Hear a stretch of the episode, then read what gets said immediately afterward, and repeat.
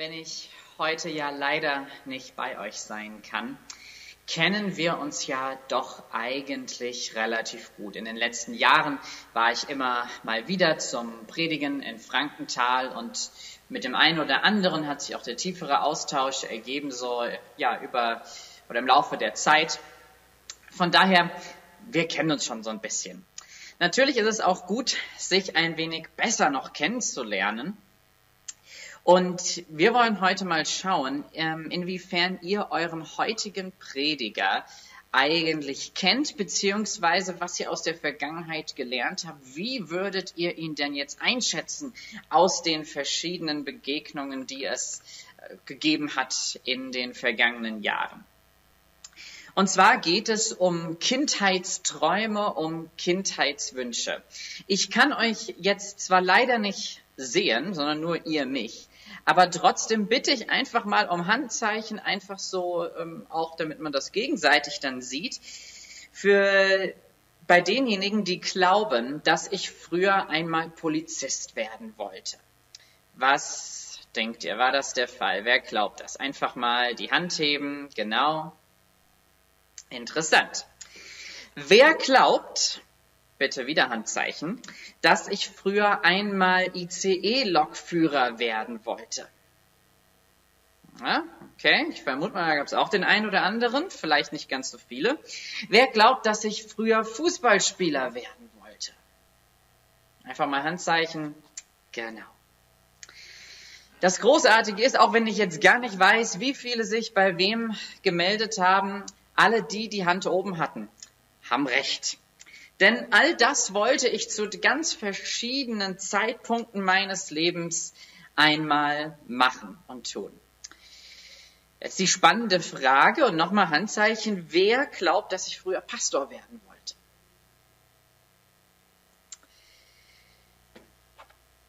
Ich habe dieselben Fragen mal bei mir in der Gemeinde gestellt und bei dem Pastor haben sich kaum welche gemeldet. Und das stimmt. Das wollte ich früher eigentlich gar nicht machen. Ich konnte mir nicht vorstellen, so ja vorne zu stehen oder halt eben jetzt hier auf Video Dinge aufzusprechen und vor anderen Menschen einfach zu reden, zu predigen. Das hat sich im Laufe der Zeit geändert. Gott hat ganz unterschiedliche Dinge benutzt zum Beispiel das Schlagzeugspielen bei mir, um verschiedene Türen zu öffnen. Er hat andere Menschen genutzt und sie in meinen oder auf meinen Lebensweg gestellt und hat mich dann letzten Endes zu oder in seinen Dienst berufen.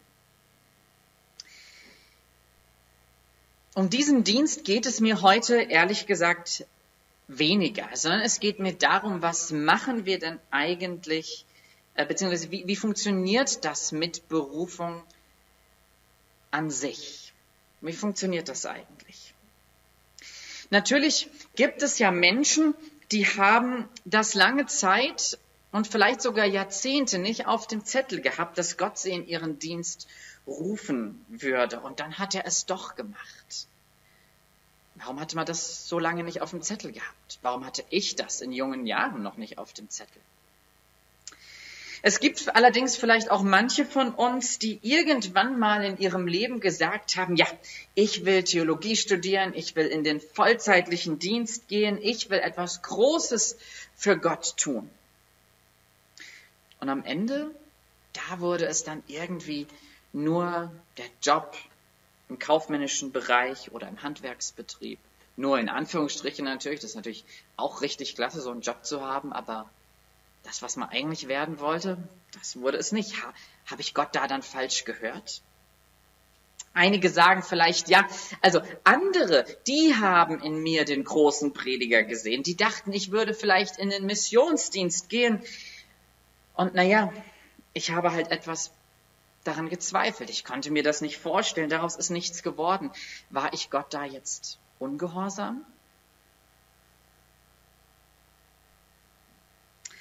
Und vielleicht sagt ihr, also so einen Dienst, den habe ich immer im Sinn gehabt, aber dann gab es so viele Hindernisse. Ich wollte eigentlich wenigstens irgendwas Großes für Gott tun und dann ist es nichts geworden. Wie gehen wir jetzt damit um? Wie ich schon ein bisschen angedeutet habe, ich möchte ähm, heute kein theologisches Gebäude bauen, sage ich mal, zu dem Thema Berufung und alle theologischen Aspekte und, äh, uns anschauen, sondern und ich will auch diese Fragen, die ich jetzt gestellt habe, gar nicht, gar nicht beantworten unbedingt. Aber ich will euch heute eine Geschichte erzählen. Ich meine, das passt ja so ein bisschen. Ich sitze hier in diesem bequemen Sessel. Es ist wahrscheinlich auch einer der wenigen Male, wo ich in so einem Sessel predigen werde. Auf einem anderen Stuhl habe ich das schon mal gemacht, jetzt im, im Laufe von Zoom und äh, unterschiedlichen äh, Videopredigten. Aber genau, von daher nutze ich das jetzt einfach mal aus und gebe hier so ein bisschen, naja, nicht den Märchenonkel, nicht wirklich, aber zumindest den Geschichtenerzähler. Und wir schauen auf die Berufung, die in dieser Geschichte geschieht und welche Hindernisse es dabei gibt und was das alles dann eigentlich für uns heute bedeutet. Das ist eine Geschichte, die ihr auch selber nochmal nachlesen könnt. Es ist eine bekannte Geschichte. Sie steht relativ weit am Anfang der Bibel im zweiten Buch Mose, vor allem in den Kapiteln drei und vier.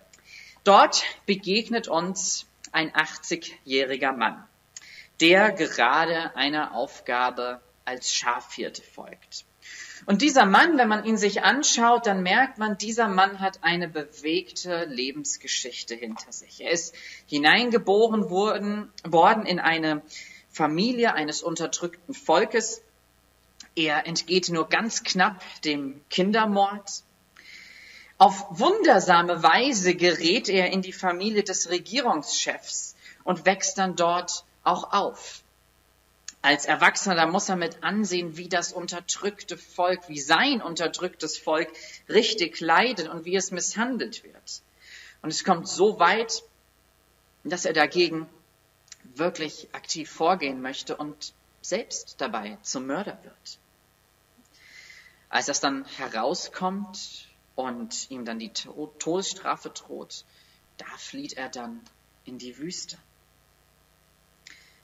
Und dort angekommen findet er dann tatsächlich nochmal sowas wie einen Neuanfang. Er findet eine Frau in einem Stamm, der dort lebt.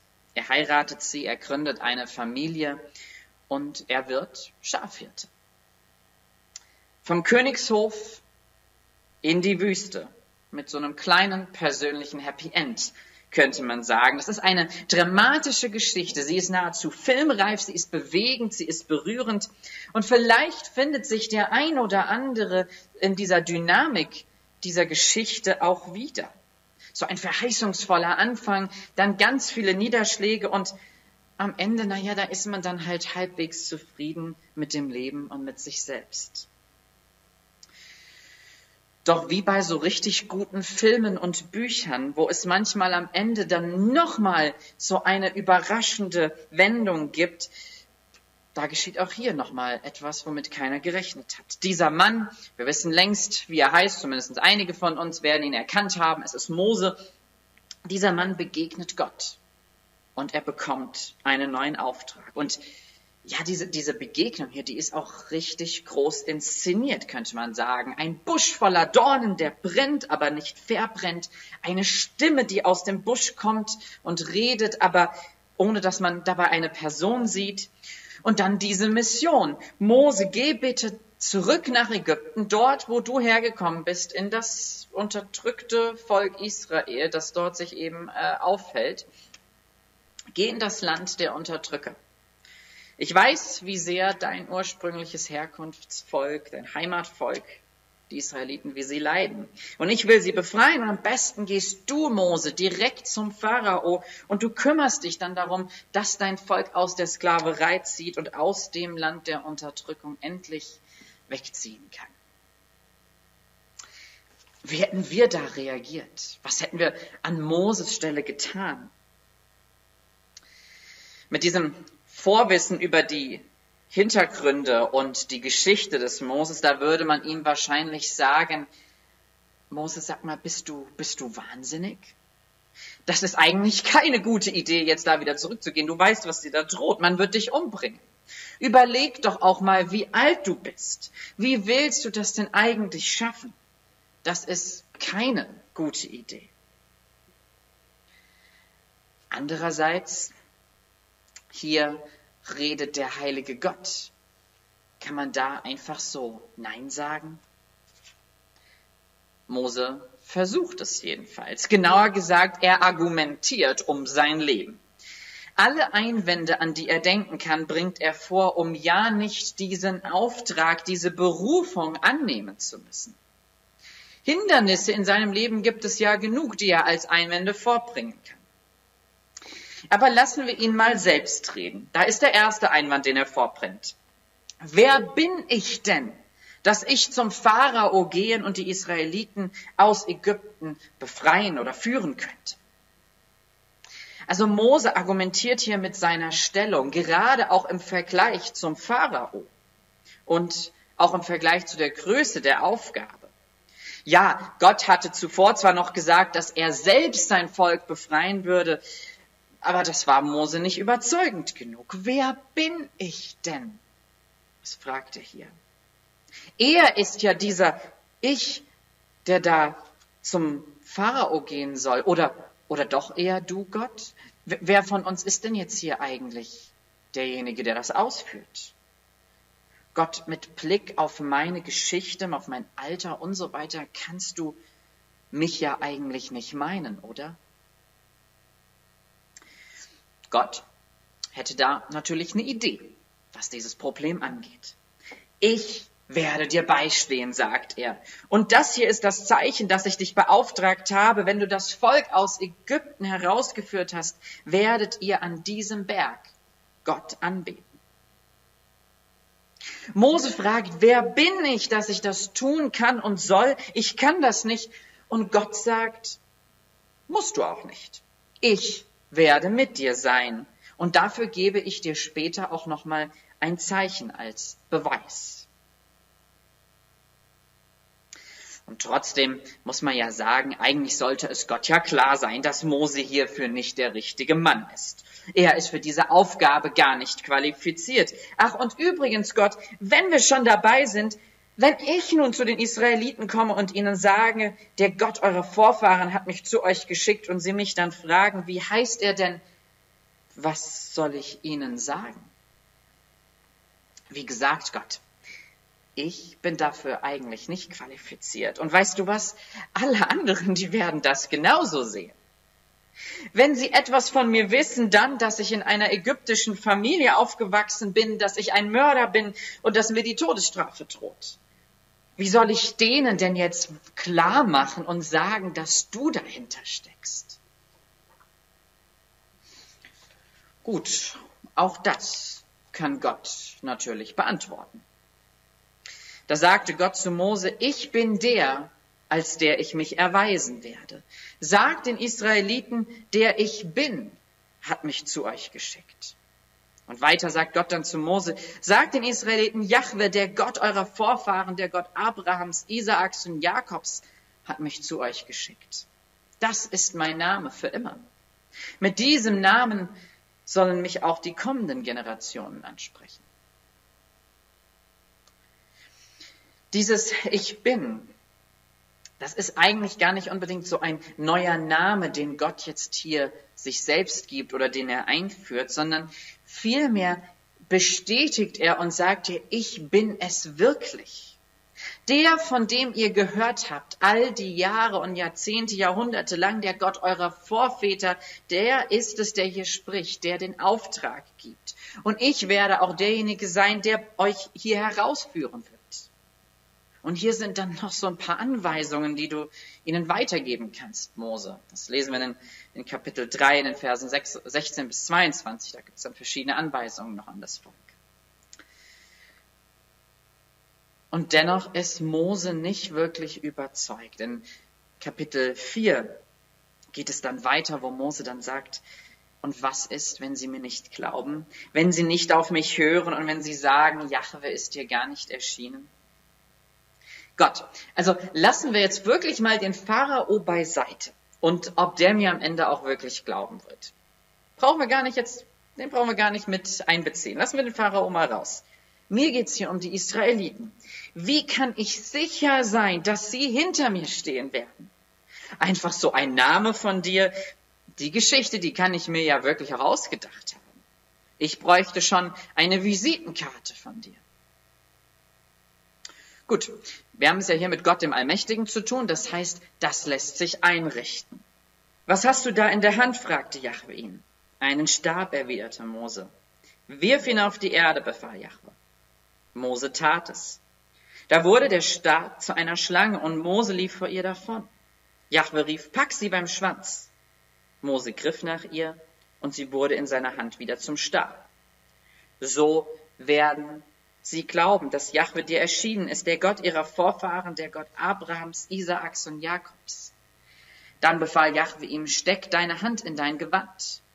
Mose tat es, und als er die Hand wieder herauszog, war sie voller Aussatz, weiß wie Schnee. Da befahl er ihm, steck deine Hand noch einmal ins Gewand.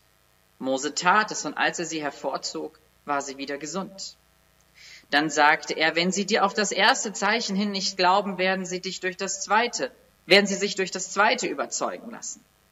Und wenn sie selbst diesen beiden Zeichen nicht glauben und nicht auf dich hören wollen, dann nimm etwas Nilwasser und schütte es auf den Boden. Es wird dort zu Blut werden. Wenn das mal nicht überzeugend wirken wird. Sie werden dir glauben, sagt Gott. Dein gewöhnlicher Stab, der wird zu einer Schlange. Eine Schlange. Das ist das Tier des ägyptischen Königtums. Und diese Schlange, die kannst du einfach anfassen und es wird wieder ein Stab heraus, dort raus. Ach ja, und über die Krankheiten und all das, da habe ich auch die Kontrolle, lieber Mose. Aussatz, Krankheiten. Und wenn das alles nicht ausreicht, dann kannst du auch mit dem Nil ein Wunder tun. Das sollte klar werden, dass ich der Gott bin. Über die Natur, über das Leben, das die Ägypter ja mit dem Nil verbanden und letzten Endes damit auch über die ägyptischen ähm, Götter. Und der Mann, der hier vor Gott steht, Moses, der ist vollkommen überwältigt von all diesen Wundern. Und er beugt seine Knie, er fällt auf seine Knie, er beugt seinen Kopf und er betet Gott an als den Allmächtigen, der all das tun kann. Nee, das war eine andere Geschichte. Mose, der hätte tatsächlich hier noch ein Problem. Ach ja, ich bin kein Redner. Ich konnte das noch nie. Und seit du mit deinem Sklaven sprichst, hat sich auch nichts besser oder daran gebessert. Ich bin schwerfällig, ich bin unbeholfen, wenn ich reden soll. Das geht nicht. Wir wissen nicht genau, wovon Mose hier tatsächlich gesprochen hat. Hat er vielleicht gestottert? Hatte er die ägyptische Sprache durch seinen ja wirklich sehr langen Wüstenaufenthalt möglicherweise verlernt? Wie auch immer. Sein Einwand, der steht. Gott, schau es dir an. Wie unbeholfen ich hier mit dir rede. Und du willst mich irgendwo hinschicken zum Reden? Ist das dein Ernst? Ich hab's doch schon gesagt, wer bin ich denn, dass du mich gebrauchen kannst? Was für eine schwachsinnige Idee, Gott.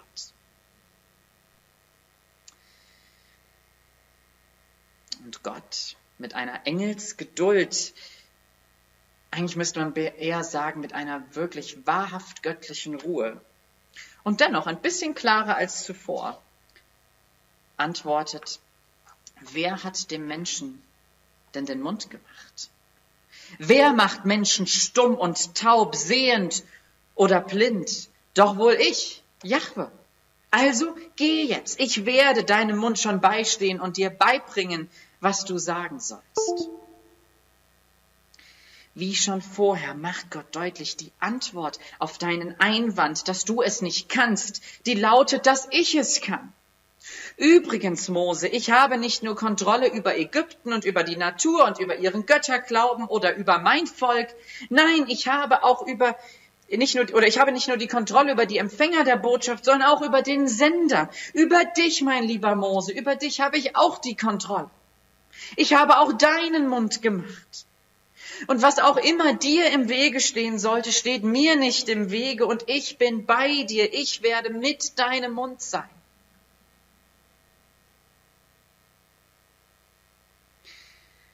Kennen wir das, wenn uns manchmal in der Diskussion die Argumente ausgehen?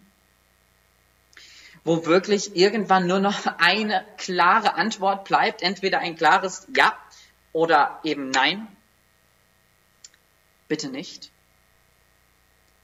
Mose kann keine Gründe mehr vorbringen. Und so bleibt ihm nichts anderes übrig, als zu sagen, ach ja, schicke doch bitte lieber einen anderen. Ich glaube, es sind sieben Stellen insgesamt, wo im Alten Testament Gott als langmütig beschrieben wird, als jemand, der einen ganz langen Weg zum Zorn hat. Das bedeutet auch dieser lange Weg zum Zorn. Irgendwann kann der auch mal an sein Ende kommen. Und das ist hier, und das passiert hier, wo Mose wirklich am, am Ende nur noch nö sagt. Nö, das will ich nicht. Da wurde Jahwe zornig über Mose und er sagte, hast du nicht noch einen Bruder, den Leviten Aaron? Er kann reden, das weiß ich. Er ist schon auf dem Weg zu dir und wird sich freuen, wenn er dich wieder sieht. Dann teilst du ihm alles mit, was er sagen soll. Ich helfe dir dabei und werde auch ihm helfen und euch sagen, was ihr tun sollt. Wenn er für dich zum Volk redet, wird das so sein, als ob er dein Sprecher ist und du sein Gott bist. Gott ist zornig darüber, wie Mose reagiert. Und gleichzeitig in all seiner Gnade und Barmherzigkeit lässt er sich auf Moses Einwände ein. Er stellt ihm einen menschlichen Helfer an die Seite. Und beiden wird Gott helfen. Auch wenn es kein gleichwertiges Team sein wird. Mose hat in gewisser Weise doch das Sagen. Gottes Worte werden Moses Worte und das soll dann Aaron sagen. Und wie als Gott, als ob Gott ihm noch so einen weiteren tröstenden Helfer mitgeben möchte, schiebt er noch hinterher, und diesen Stab hier, den nimm in deine Hand. Mit ihm sollst du die Wunderzeichen tun. Mose, vergiss deinen Stab nicht. Ich weiß, dass du die Welt von Schafen und Hirten hinter dir lassen wird, wirst, dass du die hinter dir lassen wirst. Aber ich werde deine Gaben und deine Instrumente, die du benutzt, auch deinen Hirtenstab, die werde ich neu einsetzen. Vergiss deinen Stab nicht. Du wirst eine andere Form von Hirte sein. Vergiss deinen Stab nicht, Mose. Unendlich. Daraufhin macht sich unser 80-jähriger Mörder mit Lampenfieber und großen Selbstzweifeln auf den Weg, Gottes Auftrag auszuführen.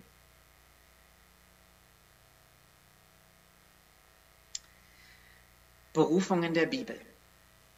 Berufung in der Bibel, wir könnten noch viele weitere Geschichten betrachten. Berufung in der Bibel geschieht unterschiedlich. Besonders sind wir in die Nachfolge Jesu berufen. In seinem Königreich berufen, ihm nachzufolgen.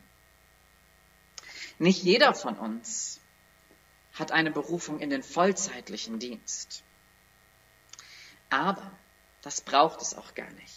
Und darum, ganz ehrlich, geht es nicht in unserer Geschichte. Sondern woran wir heute erinnert werden müssen, ist, dass in jedem von uns so ein kleiner Mose steckt. Sei mal ehrlich, in welchem der Einwände, die wir gehört haben von Mose, in welchem dieser Einwände findest du dich wieder? Denkst du, dass du vielleicht nichts wert bist, dass du nicht gut genug bist, damit Gott dich gebrauchen kann?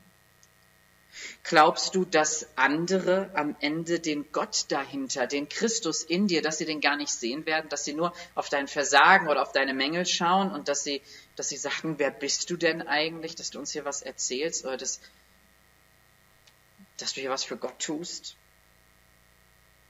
Denkst du vielleicht, dass deine Qualitäten einfach nicht ausreichen werden? Ich kann nicht reden, ich kann dies nicht, ich kann das nicht. Denkst du, dass andere es sowieso besser können? Diese Fragen, die sind nicht wichtig, weil ich jetzt denke, dass du eine ganz große Karriere hinlegen sollst, dass du ein Volk aus der Gefangenschaft befreien sollst oder dass du der nächste Superpastor bist. Wozu wir berufen sind, das ist nochmal so eine andere Frage. Da kann man sich an anderer Stelle nochmal drüber austauschen und vielleicht auch eher im persönlichen Gespräch mit deinem Pastor oder mit jemandem, dem du vertraust, kannst du, da kannst du in Austausch gehen und fragen, was, was denkst du, das ist das, was ich in meinem Leben sehe, Wo, wozu bin ich vielleicht berufen? Vielleicht weißt du das schon, wozu du berufen bist, vielleicht auch nicht. Das ist jetzt hier erstmal nicht so wichtig. Heute geht es darum, dass wir Folgendes mitnehmen. Egal wie viele Gegenargumente ich habe. Wenn Gott wirklich ruft, dann steht ihm und seinem Auftrag nichts mehr im Wege. Die Argumente, die können noch so richtig sein, aber wenn Gott für uns ist, wer kann dann gegen uns sein? Und bevor wir jetzt groß darüber nachdenken, ja, was ist denn meine Berufung für die Zukunft? Was will Gott, dass ich in den nächsten Wochen oder Monaten oder Jahren tue? Wohin führt er mich denn jetzt? Da ist, bevor wir das tun, da ist viel entscheidender zu fragen, wo sind wir jetzt? Hier in der Gegenwart. Also immer toll, wir schauen uns Geschichten an von Gott und äh, ja, dem dreieinigen Gott, was er gemacht hat in der Vergangenheit. Das ist, wenn wir in die Bibel schauen. Und wir fragen uns immer, ja, was bedeutet das jetzt für die Zukunft und wohin geht es und wie sollte ich mich am besten dann ab morgen irgendwie verhalten? Aber das Großartige ist, Gott ist hier. Mit seinem Geist ist Jesus hier. Er ist im Hier und Jetzt hier während ich das aufnehme und dir dieses Predigtvideo zuspreche. Und er ist im Hier, während du das gerade anschaust. Und von daher ist die Frage, was ist jetzt gerade dein Platz? Wozu bist du berufen, wenn du dein Haus verlässt? Wozu bist du berufen, wenn du das Gemeindegebäude verlässt? Was ist deine aktuelle Aufgabe? Bist du ein Familienvater oder eine Mutter mit großer Verantwortung? Bist du ein Kollege im Beruf? Bist du eine Freundin, eine Tochter, ein Arbeitgeber, ein Nachbar? Wo ist gerade dein Platz im Leben? Gerade, jetzt gerade. Was existiert schon? Und was macht dir dabei Angst? Wo hast du Einwände immer wieder, dass du das eigentlich nicht wirklich kannst, wozu du berufen bist und wo du hingestellt bist ins Leben. Wo hast du den Einwand, dass du eigentlich gar nicht geeignet bist? Es gibt ein Lied über Mose auf Englisch, wenn man das übersetzt, oder den, den, den Chorus übersetzt, dann kriegt man folgende Botschaft mitgeteilt. Oder in dem Lied heißt, heißt es dann, wenn es auch nur irgendetwas Gutes in mir gibt, dann musst du das sein. Wenn es auch nur irgendeinen Teil meines zitternden Herzens gibt, der diese Reise bis zum Ende durchsehen kann, dann musst du das sein. Gott, ich kenne mich ja. Aber ich glaube, ich habe dich heute ein bisschen besser kennengelernt. Entspann dich. Sei ermutigt, wo auch immer du gerade bist. Gott, der ich bin, ist bei dir. Er kennt deine Schwächen genauso wie deine Qualifikationen. Und er bevollmächtigt dich. Er ist größer als die Hindernisse um dich herum und sogar größer als du selbst. Größer und besser als dein Alter, deine Herkunft, deine Geschichten und deine Gaben. Und während du dich auf den Weg machst, in den nächsten Wochen, stellst du dir dann vielleicht auch die Frage, okay, Gott, ich bin jetzt zwar da, wo ich jetzt gerade bin, aber mal sehen, was du noch so mit mir vorhast. Der ich bin, ist bei uns. Amen. Wir wollen miteinander beten. Herr Jesus Christus, und wir danken dir, dass du das bestätigst, indem du gesagt hast, ich bin bei euch, immer und überall, bis ans Ende der Welt, bis ans Ende der Zeit. Und das hast du gesagt, nachdem du deine Jünger beauftragt hast, sie berufen hast und gesagt hast, lehrt die Menschen, tauft sie, geht überall hin. Verkündet die gute Nachricht. Das ist keine leichte Aufgabe, Herr. Und uns fallen zig Einwände ein, weshalb wir das eigentlich nicht tun können. Und doch sagst du, aber, aber ich bin bei euch. Ich bin immer noch der ich bin. Und ich stelle dir Menschen an die Seite, die dir helfen werden. Ich nutze die Gaben, die du vielleicht in anderen Bereichen deines Lebens schon einsetzt, die kann ich genauso gut auch für mein Reich benutzen. Und die Hindernisse, die du siehst, ja, die sind real und wir sollten sie nicht wegdiskutieren, aber denk auch daran, dass es in meinem, ja, in, mein, in meiner Macht steht, Hindernisse auch aus dem Weg zu räumen, wenn nötig. Wir danken dir, Herr, dass du uns rufst immer wieder, dass du uns gebrauchen möchtest, auch wenn du uns gar nicht gebrauchen musst. Es ist ja nicht so, dass du äh, diese, ja, oder dass du dein Reich nicht bauen könntest, auch ohne uns. Aber du, du willst uns. Du bleibst dabei, dass du sagst, ich will diese Beziehung zu meinen Menschen, zu meinem Volk, zu meiner Gemeinde. Und ich will, dass sie neue Beziehungen aufbauen. Herr Jesus, da wo wir sind, heute, jetzt in diesem Augenblick. Da stärke uns, gib uns deinen Frieden, bevollmächtige uns und sende uns. Und lass uns diesen, äh, ja, wirklich diese Gewissheit haben, dass du bei uns bist. Du kennst die herausfordernden Zeiten aktuell, die es nicht einfacher machen. Und dennoch bist du bei uns.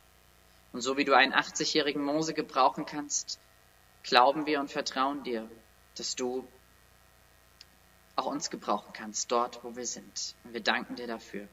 Bitten dich um deinen Segen für die nächsten Tage, für die nächsten Schritte in unserem Leben. Wir legen es in deine Hände und danken dir für deine Güte und Treue in unserem Leben. Amen.